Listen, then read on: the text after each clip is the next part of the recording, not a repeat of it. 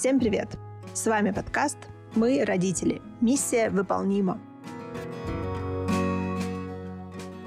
Это подкаст для родителей, уже имеющихся детей и взрослых, которые знают, что внутри у них тоже живет ребенок и хотят его холить, лелеять, давать внимание и выпускать погулять.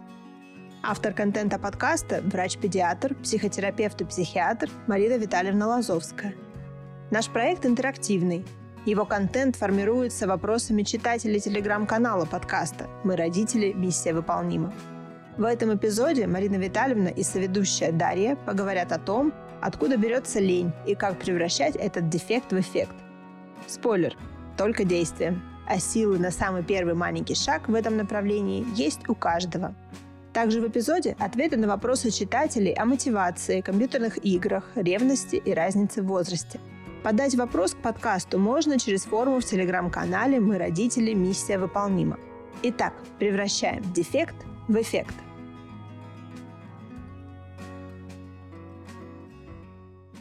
Сегодня у нас э, как раз уже скопилось достаточно вопросов, и они э, сегодня у нас объединены темой мотивации. И мне кажется, что, учитывая, что вчера была такая классная статья по теме «лень», то лень и мотивация всегда идут рука об руку. Тут, собственно, у нас есть а, три вопроса, и они в целом между собой похожи. Я могу зачитать все три, но это вопросы про детей-подростков. Тут вот э, вопросы про мальчиков. Одному 15, второму 13, еще одному 11. Мальчик 15 лет, ничего не интересно, нет хобби или увлечений, много времени проводит в играх или собирая информацию на YouTube, в ТикТоке. При этом умный, с чувством юмора. Как помочь найти для себя что-то интересное, захватывающее, чтобы возникало желание глубоко в этом развиваться?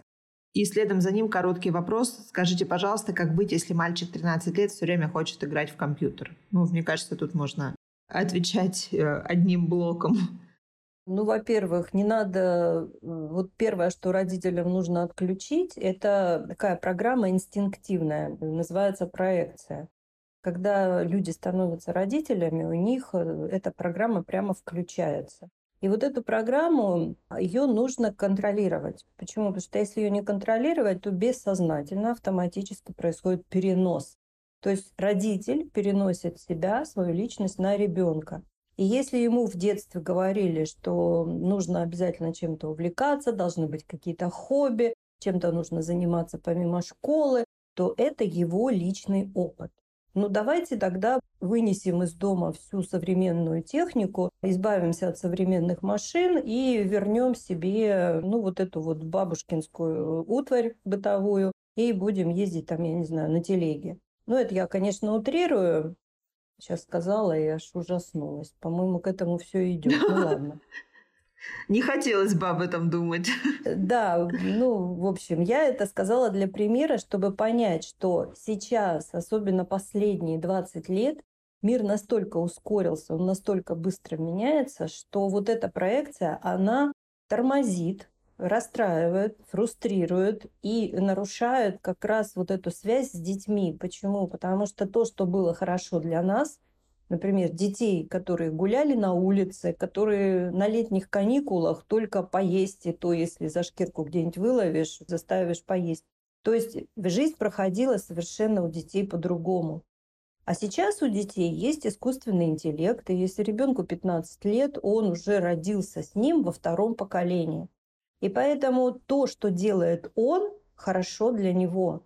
А если вам кажется, что этого недостаточно, то значит нужно с ним просто об этом поговорить. Но поговорить не в назидательном ключе, а поговорить через алгоритм ФОТР.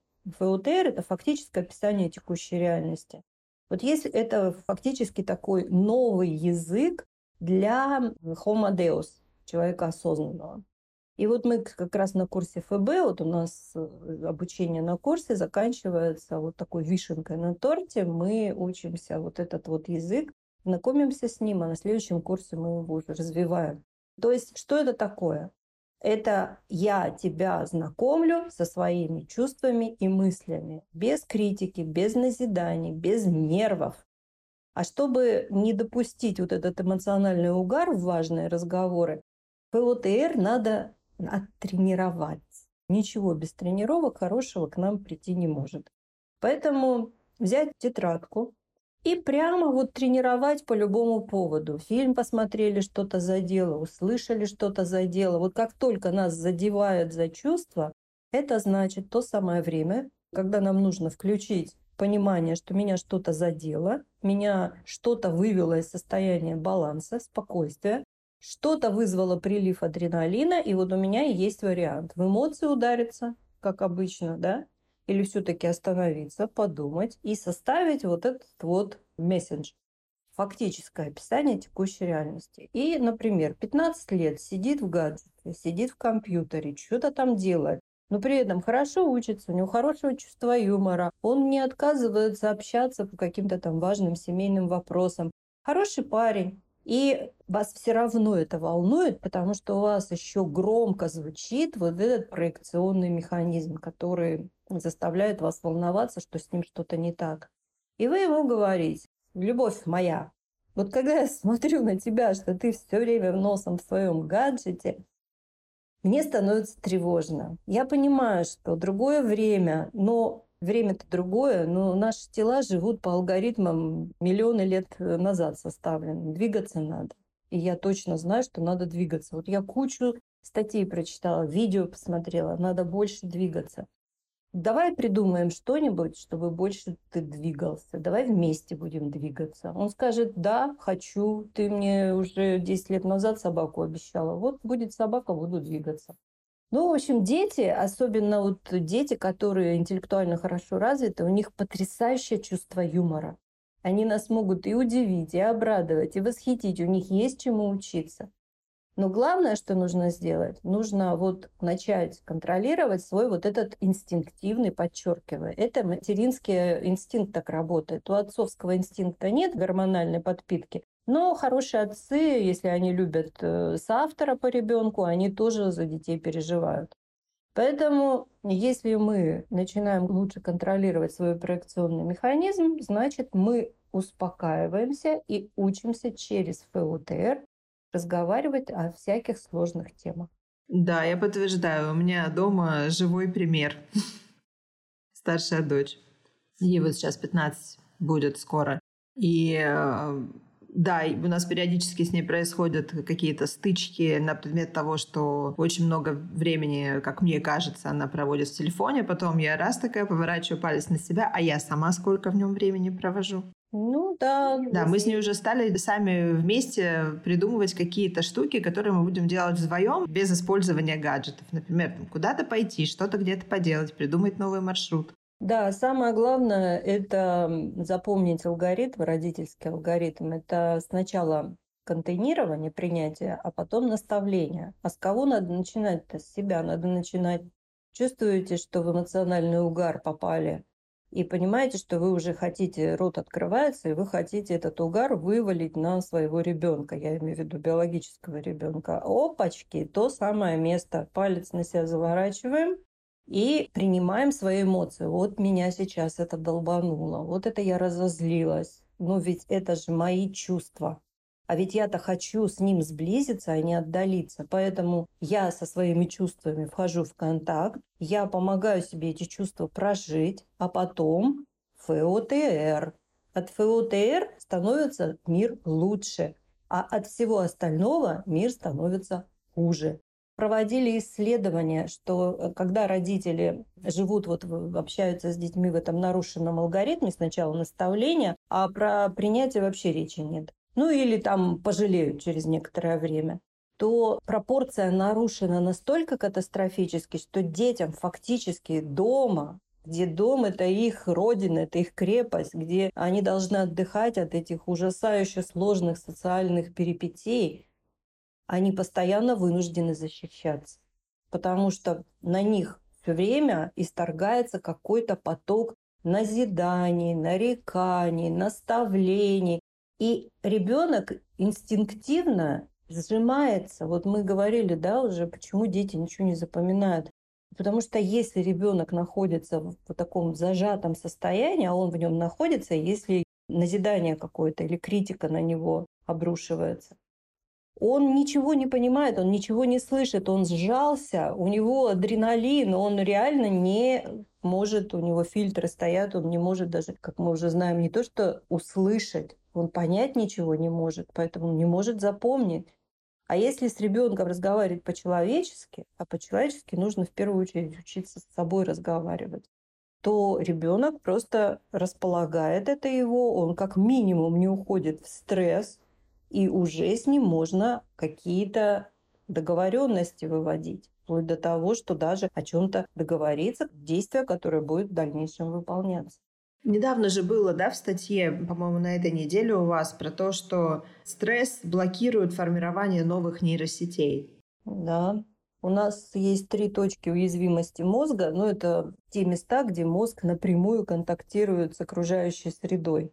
И первая точка уязвимости – это когда у нас сбивается дыхание, то есть когда мы входим в состояние стресса, у нас э, изменяется тип дыхания. И если это не менять, не контролировать, вот дыхательными упражнениями восстанавливать диафрагмальное дыхание, то мозг от недостатка кислорода перестает создавать нейронные связи. То есть он в этом состоянии ничего запомнить не может. Плюс у него блокируются какие-то свежие такие тонкие нейросети, которые вот недавно были для чего-то созданы. Даже они блокируются. Вторая точка – это, ну, мы все уже знаем про кортизол. Вторая точка уязвимости – это чувствительность вот этих синаптических щелей кортизолу. Ну, у нас нейросети, они создаются не путем прямого контакта. Это не две проволочки, которые можно скрутить, да?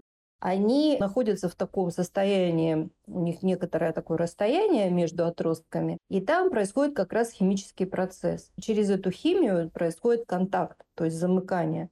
И вот если в этой синаптической щели кортизол, он блокирует соединение нейронов в сети, и мы опять ничего не можем запомнить, мы опять даже теряем то, что еще недавно ну, казалось, что у нас это уже есть в наших активах.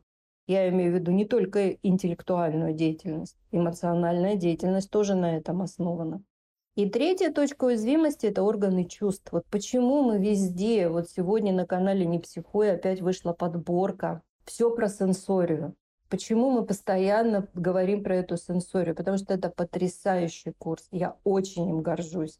И плюс еще сколько людей через него прошли, они тоже все просто в невероятном восторге. Как он все меняет. Потому что третья точка уязвимости мозга – это как раз сенсоры. Если мы все время погружены в свои мысли, гоняем трансы, нас практически как будто бы в реальности и нет. Потому что мы не видим, не слышим, не воспринимаем. Мы все погружены вот в эти кортизоловые состояния. Уж знаете, это, конечно, шутка, но вот когда психосоматика только-только пришла на просторы медицины Российской Федерации, как бы все знают, что все болезни от нервов, а тут вот как бы начали эту тему уже более глубоко прорабатывать. И была такая шутка, что даже такие упертые догматичные врачи, как э, ортопеды и травматологи, поверили в то, что просто так никто ногу не ломает. И я заинтересовалась, и думаю, интересно, а почему это вот так? А потом выяснилось, что, оказывается, это тоже уже потом проверили в экспериментах, что когда человек, например, идет по улице, и он погружен в какой-то вот этот свой мысли-транс, где он где-то там, он прорабатывает какие-то очень для себя неприятные вещи, тело перестает автоматически подстраиваться к ландшафту. Он может реально споткнуться на ровном месте, потому что его тело тоже обслуживает этот транс. Если мы понимаем, что если мы не контролируем вот эти три точки уязвимости, то мы не даем своему мозгу нормально работать. А чем он нам после этого может ответить? Вот он и будет, психика не ведро, она пустовать не может, она сама себя заполнит. Чем? Тем, что ей привычно, первое, и тем, что ее пугает, второе. Поэтому начинает вот развиваться этот замкнутый порочный круг. Эмоциональный угар создает кортизоловое состояние, кортизоловое состояние поддерживает, дистресс поддерживает эмоциональный угар. Все, приехали.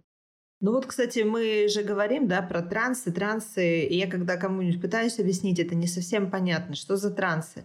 Я тогда это объясняю как выпадение из реальности. Для меня самой это было абсолютно неочевидно. Ну, как бы, когда живешь в кортизоловой ванне, ну, ну и живешь, как бы, жив же, и вроде ничего. И вот, по-моему, это было то ли в конце курса ФБ, то ли уже это было на ФЛ, когда мы, вот мы прям очень плотно рассматривали вот эти вот точки выпадения и наоборот потом точки контакта с реальностью, я потом это хорошо вспомнила на сенсории, что действительно, когда происходит выпадение, когда просто как будто ты схлопываешься, я схлопываюсь, и все, мир вокруг, он перестает существовать, потому что я вся ушла вот в этот транс. Это и есть как раз транс. А сенсория, она через сенсор, через органы чувств, она помогает, наоборот, выйти наоборот, найти еще больше контакта с реальностью. Это не эзотерика, это физика. Это, физика. это самая да. настоящая физика. Это не эзотерика да, никакая, ничего. Это именно физика. То есть я перевожу себя в другое состояние за счет того, что я нашла в реальности контакт с чем-то настоящим. С цветом, с формой, с ощущением, со звуком. Сенсория, она именно об этом. Да, и тут это еще одно подтверждение, что внимание – это энергетическая субстанция. На что направляем, то и усиливаем. И если все наше внимание направлено на обработку какого-то деструктивного транса, то мы его усиливаем. А если мы его прерываем, перенаправляем на какой-то сенсорный канал, на любой, вообще на любой. Вот кому какой больше нравится, зрение, слух, обоняние, вкус, осязание, туда и надо перенаправлять у нас сразу же внимание переключается, и совершенно другая история начинается. Мы начинаем не тратить энергию, мы с собой в трансах отапливаем улицу. Потому что энергии тратится много, но она нам ничего хорошего не приносит. Мы ее реально вот просто тратим. А когда мы подключаемся вниманием к чему-то, мы начинаем энергию получать. Вот все просто. В методе школы самосоздания нет никакой эзотерики, метафизики, оккультизма, боже упаси. У нас все наука. Физика, химия, биология. А у нас э, моментально есть вот еще один вопрос, он тоже про мотивацию. И вот как раз то, о чем мы говорили, что родители да, могут поддерживать ребенка всячески, но есть еще общество, которое часто вот этот позитивный настрой родителей может свести на минимум. Вопрос такой. Марина Витальевна, пожалуйста, скажите, как помочь ребенку, мальчик 11 лет, не потерять веру в себя? Тренер говорит, что лучше бросить занятия футболом. Ребенок стал сомневаться в себе. Опа. Здесь нужно понять, что никто не может быть на 100% постоянно находиться в слиянии даже с любимым делом. Важно понять, что весь мир все живое в мире строится на алгоритме контакт-отход. Мы с чем-то входим в контакт и выходим. И если трудно это представить, ну вот вспомните, как выглядит кардиограмма. Пики, спады, пики, спады. И точно так же бывает, что очень нравится ребенку чем-то заниматься, это его прямо любимое дело, а потом наступает спад, кризис.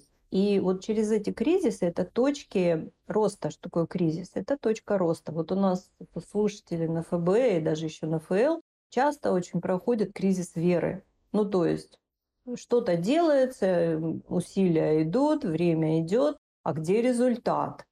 Ну, извините, результат – это тоже алгоритм. Количество усилий приходит в качество результатов, но это процесс, Поэтому если кто-то поставил себе цель, что я должен вот это, это и это быстро и легко получить, но это не к нам точно. Поэтому наступает кризис веры. И вот мы объясняем, мы помогаем, наша славная кураторская группа помогает проходить вот эти кризисы веры, объясняя, что все правильно, ты все правильно делаешь. Просто нужно, это тебе возможность еще лучше убедиться в том, что ты молодец, ты все правильно делаешь, и нужно продолжать это делать. И вот те, кто продолжают, они уже продолжают. Вот у нас даже есть такой мем «продолжать продолжение». Поэтому в любом деле бывают вот такие спады, кризисы, и их нужно проходить. Но вот здесь я услышала тренер, да? Тренер человек, который заинтересован в результатах. И если он видит, что ребенок не справляется, и результатов от него дождаться будет весьма проблематично, если вообще возможно, вот хороший тренер, он скажет об этом. Почему? Потому что тренер видит ребенка не так, как его видят родители на поле. Тренер видит совершенно другое, не то, что видит родитель, когда смотрит на поле за играющим ребенком. И поэтому у тренера есть алгоритмы, которые ребенок вписывается как успешный спортсмен или не вписывается. И вот таких тренеров их нужно очень ценить. Потому что основная масса тренеров, она коммерциализирована. Они хотят получать деньги, потому что это все платное. И э, они не говорят родителям, что у ребенка ну, нет, скажем так, хороших спортивных перспектив. А если тренер говорит, нужно прислушаться. А с ребенком, э, чтобы он не потерял веру в себя, с ним тоже это все нужно рефлексировать. Детей нужно приучать к рефлексии. Рефлексия – это самоосознавание, самоанализ. То есть сказать, да, что ты хорошо старался, у тебя были хорошие результаты. Если ты сейчас потерял к этому интерес, ну, такое бывает. Хочешь продолжать, не хочешь продолжать, давай будем вместе решать, чем я могу тебе помочь. Вот этот простой вопрос, чем я могу тебе помочь, он иногда очень серьезно может изменить жизнь.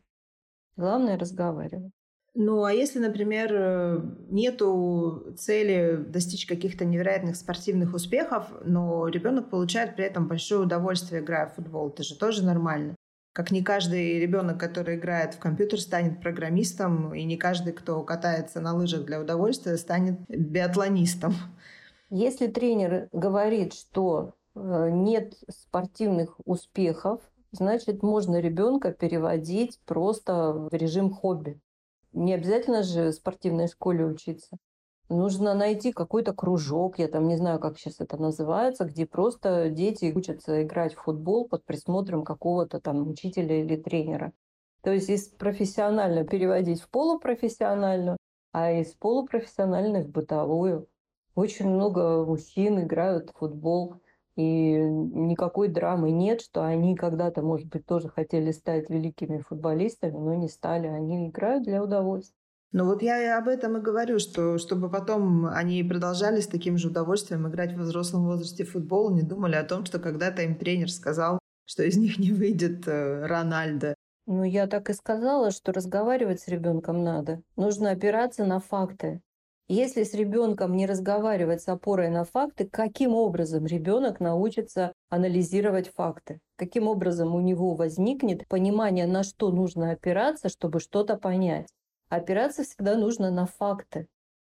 А если ребенка не научить это делать, а когда это делать? Вот именно тогда, когда складывается что-то неприятное и болезненное. Потому что когда все хорошо, зачем ребенка чему-то учить? Все хорошо, значит, все замечательно, мы находимся в стадии горизонтального развития. Но как только нужно переходить в стадию вертикального развития, делать какие-то новые усилия, добавлять какие-то усилия, вот это то самое место, где ребенка нужно учить опираться на факты. Вот почему ФОТР называется фактическое описание текущей реальности. Потому что мы описываем только то, что является фактами в нашем опыте. Просто сказать, давай посмотрим. Вот берем старый дедовский метод. Листок бумаги, ручку делим на две части и пишем за продолжать заниматься футболом, против заканчиваем или переходим в такой вот э, бытовой разряд. И расписывайте вместе с ребенком. За, против, за, против. Это можно делать уже с детьми, э, ну, которые уже хорошо понимают речь к ним обращенную. Ну, на 6, там, 5 летки некоторые уменькие. 6-7, ну 7 это уже точно. Любой какой-то вот такой кризис нужно прорабатывать а прорабатывать его с опорой на факты. И тогда ребенок начинает лучше ориентироваться в реальности, он уже быстрее справляется с эмоциями и начинает искать, так, а что здесь для меня важно? А вот это, это, это и это. Этому детей учить надо. А вот по поводу того, что справляться с эмоциями. У нас тут есть э, пара вопросов э, про детскую ревность. Мне кажется, э, когда в семье есть какие-то сложности с тем, что сиблинги, да, братья или сестры не могут найти контакт, это тоже может потом сильно повлиять на будущую жизнь и, в принципе, на мотивацию к ней. Ответим на этот вопрос? Вот два похожих вопроса. О, да. Ну, сейчас мой педиатр выйдет на арену. Так, я сейчас зачитаю оба вопроса, потому что они похожи. Как подружить, начать взаимодействовать между собой двух девочек 8 лет и 21 год? Две родные сестры живут под одной крышей, но у старшей, видно, до сих пор срабатывает механизм эгоизма, а у младшей быть признанной. Возможно, это паром и грубо соотнесла взаимоотношения девочек, но порой я впадаю в отчаяние, что не могу научить их взаимодействовать уважительно друг с другом. Заранее благодарю. И второй вопрос такой. Марина Витальевна, скажите, пожалуйста, как быть с детской ревностью? Дочке 12 лет, сыну 3. Дочка сильно ревнует с детства. Ну, примерно одна повестка. Есть такое понятие, как э, разница в возрасте. И здесь нужно учитывать, есть такое еще одно понятие, возраст импринтной уязвимости, когда ребенок в определенном возрастном периоде наиболее уязвим к каким-то стрессам.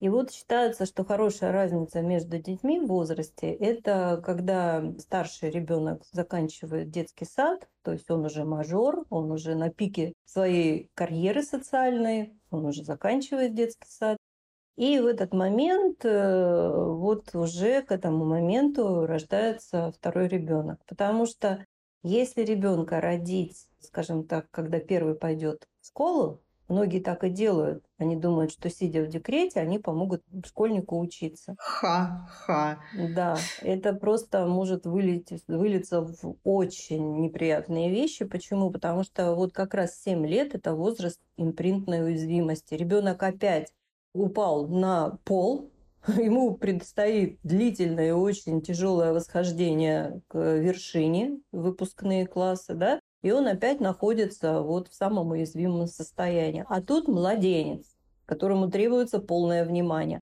А тут младенец, которому требуется полное внимание. Это я сейчас уже про семилетку. Поэтому нужно подгадывать рождение вторых детей. Во-первых, планировать, конечно, это, и подгадывать так, чтобы не попасть в возраст импринтной уязвимости старшего ребенка. Причем с первенцами, с ними вообще все сложно. Вот там 21 год, представляете? 21 минус 8, это сколько получается? 13 лет получается.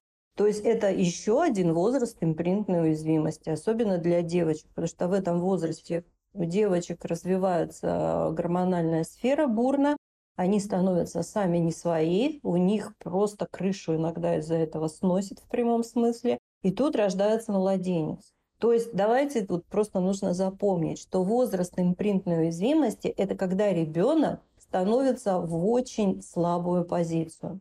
Есть такой алгоритм, называется зубчатое колесо. Его еще называют пол-потолок. То есть вот ребенок, который дома рос до трех лет, он сильный, он уже компетентный, и тут его отдают в детский сад. Бах, он на полу. Потому что ему сейчас предстоит до 6-7 лет выстраивать иерархию, ну, буквально бороться за место под солнцем. И вот, наконец, к 6-7 годам он эту трудную работу сделал, он опять на вершине. Потом он идет в школу. Бах! В первом классе он опять на полу. Потом к десятому классу он на вершине. Потом бах, он э, опять на полу, потому что он либо поступает в институт, либо идет работать. То есть он опять очень слабая позиция. И вот 13 э, лет, ну, мальчиков где-то 15 лет, это тоже возраст э, уязвимости. То есть это гормональное состояние, аналогов которому больше в жизни человека не будет, насколько все сложно и а, очень чувствительные дети в этом возрасте. Вот поэтому не стоит подгадывать рождение вторых детей вот к этим вот точкам. Что дальше? Дальше как примирить? Ну, во-первых, если старшему, старший уже взрослый человек, 21 год, то налаживать между ними отношения, ну, это уже, знаете, немножко поздно. Понятно, что многие вещи можно исправить, но вот в таких ситуациях лучше это отойти в сторону и с каждым, кто демонстрирует такое или такое конфликтное поведение, то есть с каждой из дочерей, разговаривать отдельно и, как вы понимаете, тоже через ФОТР. Старшая говорит, слушай, я просто в шоке, очень расстраиваюсь, когда ты вот так вот гнобишь младшую. Мне это очень неприятно.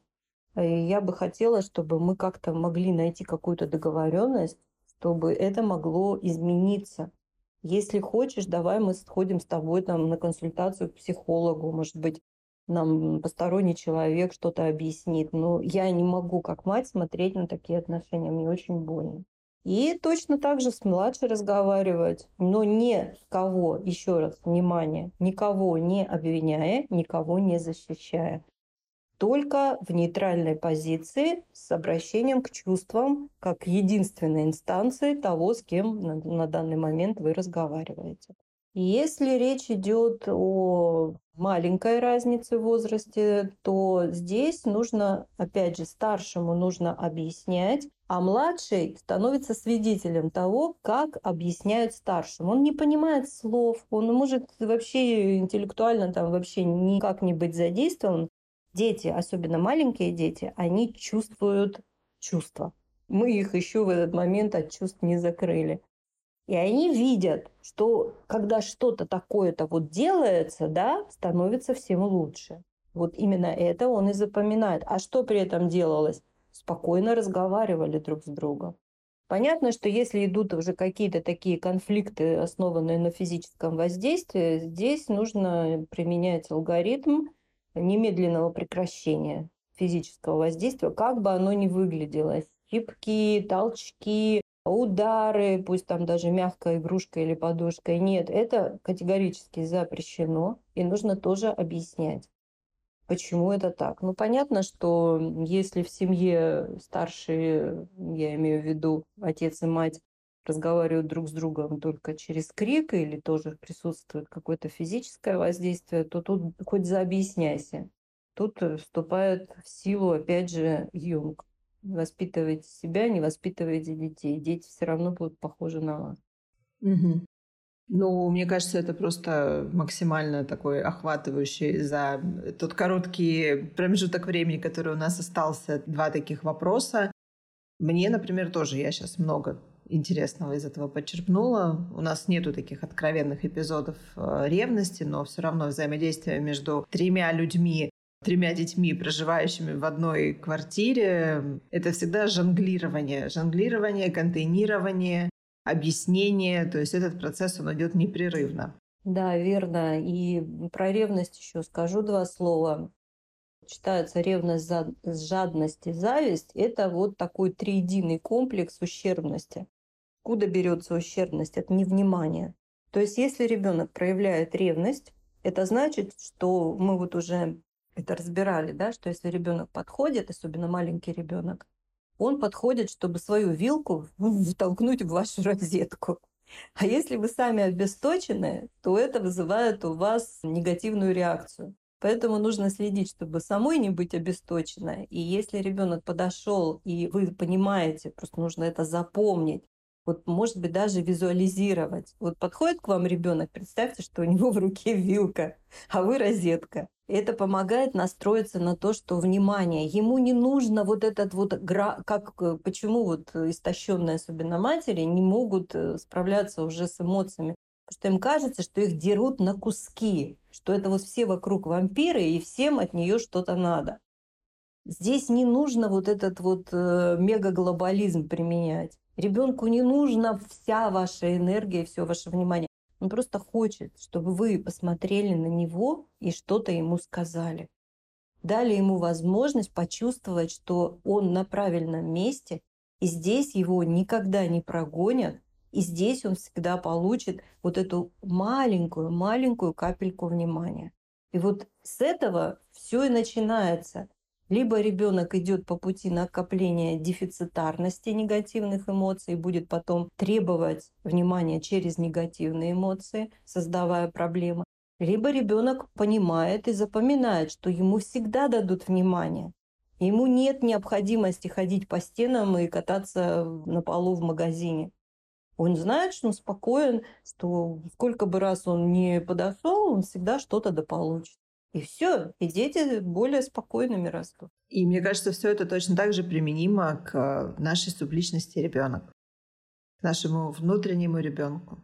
Не устану повторять, что уникальность нашего проекта как раз заключается в том, что вот все, что вы слышите, будете, может быть, слушать подкаст, все сразу же параллельно, синхронно переносите на себя, потому что это один алгоритм.